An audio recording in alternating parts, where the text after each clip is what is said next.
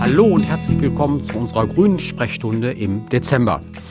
Dezember ist, was Zimmerpflanzen angeht, eine ganz, ganz schwierige Zeit, das muss man sagen. Und das hängt in erster Linie damit zusammen, dass dieser Monat der Monat ist, wo die Tage mit Abstand am kürzesten sind. Wir haben in Deutschland dann eine Tageslänge von rund acht Stunden heißt aber auch 16 Stunden Nacht. Und eben dieser Mangelfaktor Licht, das bekommt sehr vielen Pflanzen nicht gut und entsprechend ja, zeigen die das eine oder andere Symptom, was eben auf diesen Lichtmangel zurückzuführen ist. Darüber hinaus kommen viele Pflanzen auch mit der Heizungsluft nicht so sehr gut zurecht. Und ein drittes, was oft auch problematisch ist, das ist die Wasserversorgung. Das vielleicht so in einem kleinen Überblick über das, worüber ich jetzt sprechen möchte. Eben diese Wachstumsfaktoren, Temperatur, Licht und Feuchtigkeit.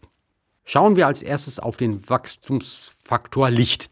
An der Tageslänge können wir natürlich nichts machen, das wird sich von alleine wieder äh, richtig einstellen, aber eben in den Wochen mit diesen sehr kurzen Tagen, da sollten wir schon dafür sorgen, dass die Pflanzen möglichst hell stehen, dass das wenige Licht, was vorhanden ist, dass das den Pflanzen auch zur Verfügung gestellt wird. Da macht es also auch nichts aus, die Pflanzen wirklich auf die Südseite direkt ans Fenster zu rücken, einfach in der Hoffnung, dass da die Lichtverhältnisse gut sind und dass die Pflanzen dann eben diese Wochen mit den Schwachlichtbedingungen gut überstehen können.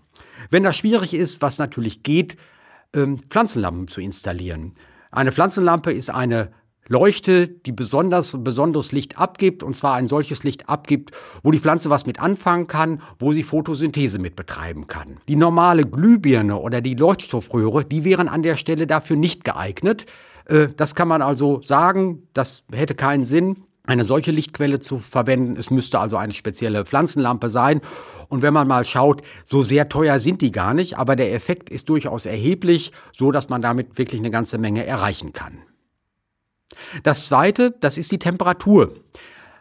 Ganz viele Zimmerpflanzenarten mögen so Temperaturen so um die 20 Grad oder knapp unter 20 Grad.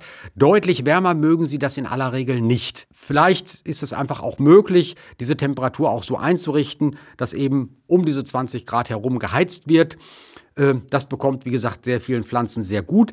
Bei höheren Temperaturen ist noch dazu damit zu rechnen, dass auch viel eher ein Schädlingsbefall, beispielsweise mit Spinnmilben, ähm, sich ansiedeln kann. Und das ist natürlich eine sehr unschöne Angelegenheit. Oder was sich manchmal bei Pflanzen auch einstellt, das sind Woll- und Schmierläuse.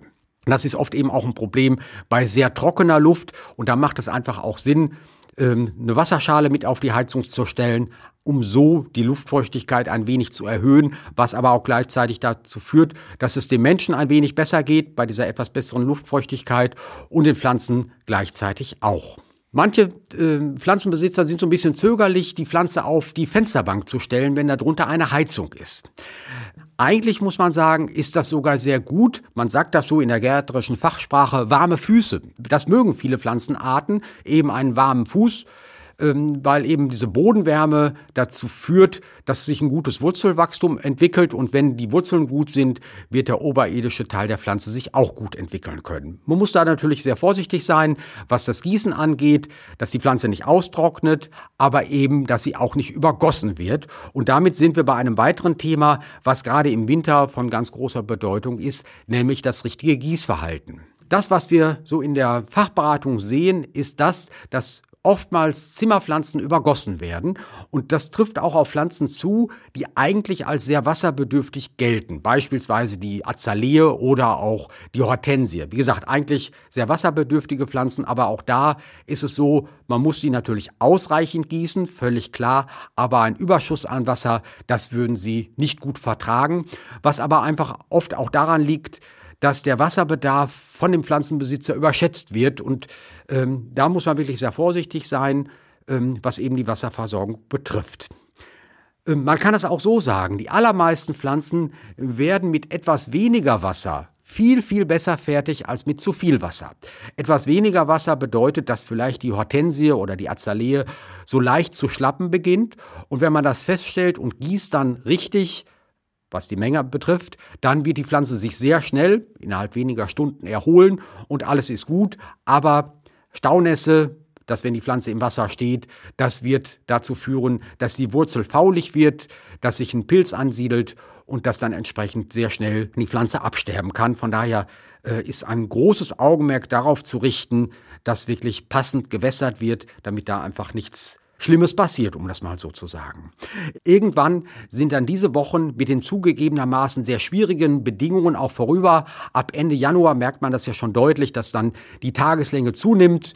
Und man sieht es den Pflanzen dann auch an, dass sie dann wesentlich ähm, besser wieder wachsen und auch wieder eher zur Blüte kommen. Aber diese Zeiten mit den schwierigen Bedingungen, die muss man einfach versuchen zu überbrücken. Ich wünsche euch viel Erfolg dabei und freue mich, wenn ihr beim nächsten Mal wieder mit dabei seid. Bis dahin wünsche ich euch eine schöne Weihnachtszeit.